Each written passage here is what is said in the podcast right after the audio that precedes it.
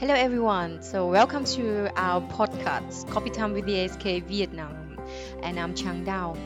The topic that we will talk today is about the state of Rheinland Pfalz, uh, an international, successful, and future oriented business location in Germany, and why its innovation could taste so good. Um, it's also famous for beautiful landscape, uh, for its uh, vinicultures. Uh, it is home of many well-known people. So all about Rheinland Pfalz and what are the business uh, opportunities um, potential for Vietnamese and international businesses. Uh, you will hear in this uh, episode. Uh, we have Miss Amy Phan, representative of Rheinland Pfalz in Vietnam, as our guest to talk about the state and uh, present all its opportunities to our audiences today. And uh, Marco Walde, Chief Representative of the AHK Vietnam, will host uh, our episode. So, welcome to our podcast. Uh, and I think we should uh, go straight to our first question, uh, Amy. So, Germany is a country with a long tradition of uh, wine production and of course outstanding wines from Rheinland-Pfalz state, uh, contributing around 90% of uh, the whole German wine export. There are famous grape uh, varieties from Germany, not only the premium uh, Riesling with their full body and fruity flavors, but also other grapes like Dornfelder, Müller-Thurgau, uh, very special German grapes, uh, Spätburgunder, Grauburgunder, Weißburgunder. They belong to the top wines to, due to the skills uh, their ambitious wine growers. So, what do you think of the German wine in comparison with those that come from our neighbor countries like uh, Italy or France? And uh, also with all the other beverages in the world. So, how is the situation? Okay, um, thank you, Marco. Uh, thank you, um, AHK, for having me here today. So, um, to your question, um, first of all, uh, German vineyards are among the northernmost uh, vineyards in the world. Uh, uh, German wines are primarily produced in the west of Germany, along the River Rhine and its uh, tributaries, with the oldest plantations going back to the Roman era. Uh, approximately 60% of German wine production is from the state of Rheinland-Pfalz, uh, where six of the 13 regions of quality wine are situated. So uh, Germany has about 103,000 hectares of vineyards, which is around one tenth of the vineyard surface in Spain, France, or Italy. So meaning it is very small. Um, but the total wine production is usually uh, around 10 million hectoliters annually, uh, corresponding to 1.3 billion bottles, which places Germany as the eighth largest wine producing country in the world. And mostly of that uh, white wine accounts for the almost two thirds of the total production. So, um, Germany's reputation is primarily based on wines made from the Riesling uh, grape variety, as Marco already mentioned, uh, uh, which range from very crisp to uh, and dry to well balanced, sweet, and of enormous aromatic concentration. Uh, the wines can vary from light, fresh, and fruity to elegant, sweet, and rich, some of which have proven to be the longest aging white wines in the world. So, uh, while being a white wine country, uh, red wine production surged in the 1990s and early 2000s, fueled by domestic demand. And the proportion of uh, the German vineyards uh, devoted to the uh, cultivation of uh, dark skinned grape varieties has now stabilized at, slightly more than a third of the total surface. Red wine has always been a little bit more hard to produce in the German climate. Uh, and in the past was usually light colored, so closer to rose, uh, as la- like a rosé or the red wines of Alsace in France. Uh, however, recently there has been greatly increased demand in darker and richer red wines.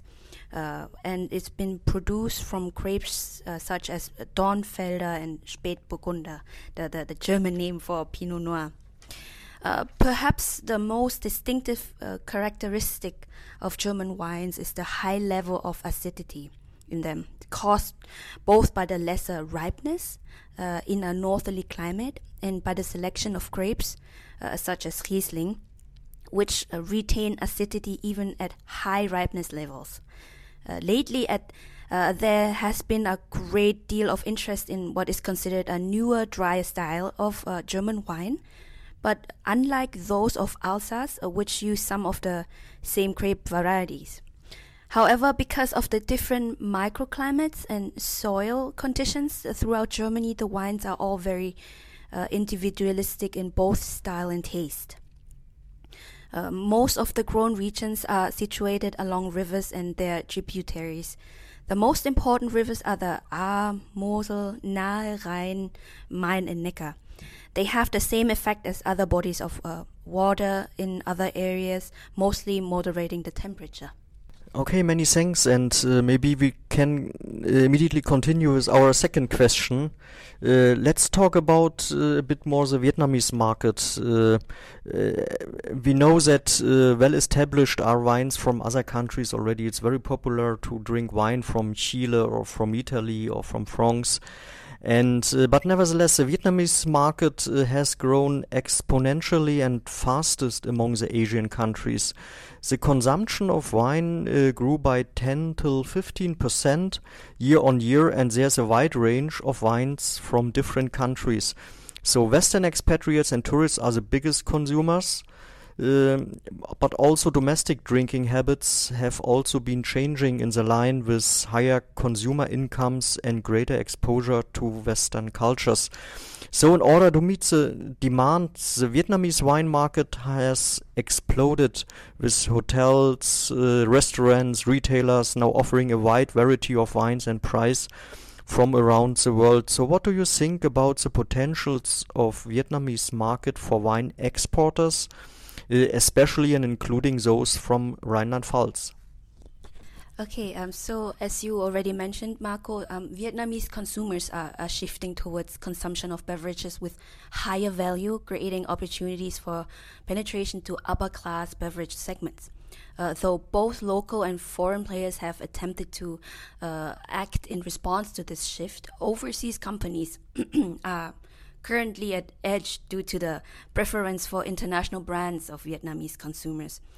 Um, so, despite its difficulties like um, high import taxes for European or, in this case, German products into Vietnam, about 60% uh, custom duties on cost, uh, insurance, freight, uh, 25% excise duties, or 10% value added tax. Uh, Vietnam offers an exciting opportunity for those involved in the wine industry.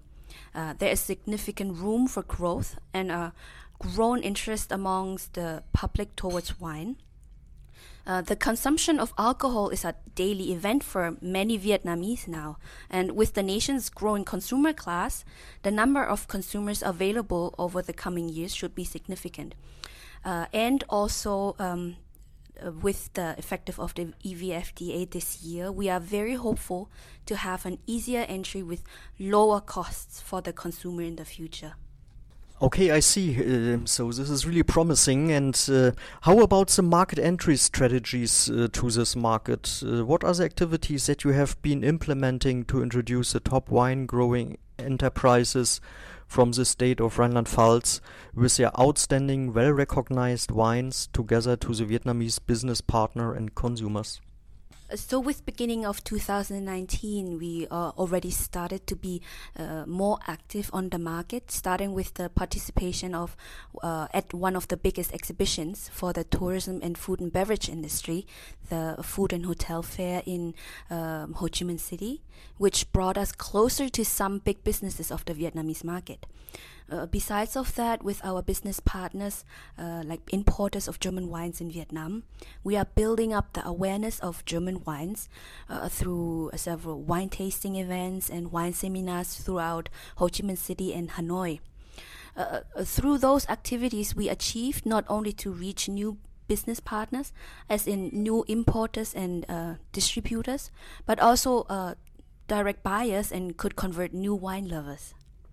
Okay, interesting. So let's uh, also tell us about more other aspects uh, of Rhineland-Pfalz, uh, such as uh, culture, tourism, uh, the people there. What makes the state so special and attractive to the travelers?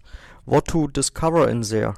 Rheinland-Pfalz is not only home to top chemical and pharmaceutical companies such as BASF, in Ludwigshafen or Boehringer Ingelheim. So the state has also its famous sons doing actively in different sectors from science uh, to entertainment. So I learned that, for example, Bruce Willis uh, was born in Rheinland-Pfalz as well, really surprisingly for me. Uh, can you a bit uh, elaborate on it? Um, so yeah, so indeed, Bruce Willis had uh, German roots, and that was actually quite a nice detail to know. Um, so yeah, uh, Rheinland-Pfalz uh, lies in the western of Germany, between the Mosel and the Rhine rivers, known as the state of roots and wines, uh, meaning Rheinland-Pfalz is a hub for agriculture and wineries. It is dotted with small hilly mountain ranges like uh, the Eifel, the Hunsrück, uh, and the Pfälzer forest. Uh, the, uh, the, region is known. Uh, um, Rheinhessen is the biggest wine producer in terms of uh, volume, uh, volume in uh, all of Germany. So every year, the region also produces numerous premium wines. The um, Ahr, Mosel, and Saar valleys are also rich in vineyards. yet, wine is not all what the state has to offer. The Lorelei Cliffs in the Middle Rhine Valley uh, are a UNESCO World Heritage Site and one of the most uh, visited tourist sites in the country. The city Trier, historically known as the Roman city, is Germany's oldest city. The, the lovely uh, Mosel Valley and the volcanic Eifel, with its interesting geological formations, attract a lot of tourists from all around the world. And uh, also, um, the state capital Mainz is where Johannes Gutenberg invented the printing process more than 500 years ago. Uh, so, Johannes Gutenberg was a German blacksmith and inventor known for developing the first mechanical movable type printing press. Uh, he was born in Mainz of Rheinland-Pfalz around uh, the 1400s and uh, his invention had a monumental impact on the transmission of knowledge meaning uh, the printing of books was uh, very fast and did cost a little bit less than normal person writing it. And um, if Rheinland-Pfalz had existed uh, as such in the 19th century, then I think its most famous son would have been Karl Marx. So uh, he was born in 1818 in Trier uh, Karl Marx uh, began exploring uh, uh social, uh, socio-political theories at uh, university among the young Hegelians. So he became a journalist, and his um, socialist writings would get him expelled from Germany and France. And in 1848, he published the Communist Manifesto with Friedrich Engels and was exiled to London, where he wrote the first volume of Das Kapital, so the capital, which uh, we know now has a very big impact on the political backgrounds of a lot of countries, including Vietnam. Okay, that's really interesting. I see, and I can fully understand that uh, this is a very important topic, and especially here in Vietnam. So, what we learned so far, uh, also wine from Rheinland-Pfalz uh, helps uh, to printing books, and helped and supported Karl Marx to write the Communist Manifesto. So, really interesting. But uh, seriously, so apart from the wine, Rheinland-Pfalz is also known for chemical, pharmaceutical, and uh, automotive parts industry. What are the annual activities of the Rhineland uh, Palatinate office here in Vietnam to help advertising those products of uh, Rhineland-Pfalz to Vietnam and to the world? And what are the upcoming events for the later half of 2020? Um, so, in, in general, the representative office of Rheinland-Pfalz here in Vietnam uh, is established to promote and support the interests of businesses from uh, Rheinland-Pfalz into Vietnam, and of course vice versa. Uh, unfortunately, for this year, primarily for the last half of 2020, we are supporting the uh, promotion of Rheinland-Pfalz wines from our distributors here in Vietnam. Uh, through to an upcoming wine promotion tour, which is gonna be called Beauty in a Glass Wines from Rheinland-Pfalz. So the promotion tour includes uh, three wine events in Ho Chi Minh City, hopefully in Da Nang and in uh, Hanoi in uh, this November. By which I really hope the COVID 19 situation has improved and we all are able to safely gather and uh, in a small amount of people to enjoy delicious food pairing with wines. Uh, also, including in this uh, tour, we will um, have our participation at the Food and Hotel Hanoi 2020 exhibition uh, from the 25th to the 27th of November. So uh, I am really looking forward to those events. Amy, I have a spontaneous idea. What do you think to run a marketing campaign here in Vietnam with a picture of Karl Marx and we label inspired by wine from Rhineland-Pfalz? What do you think about that?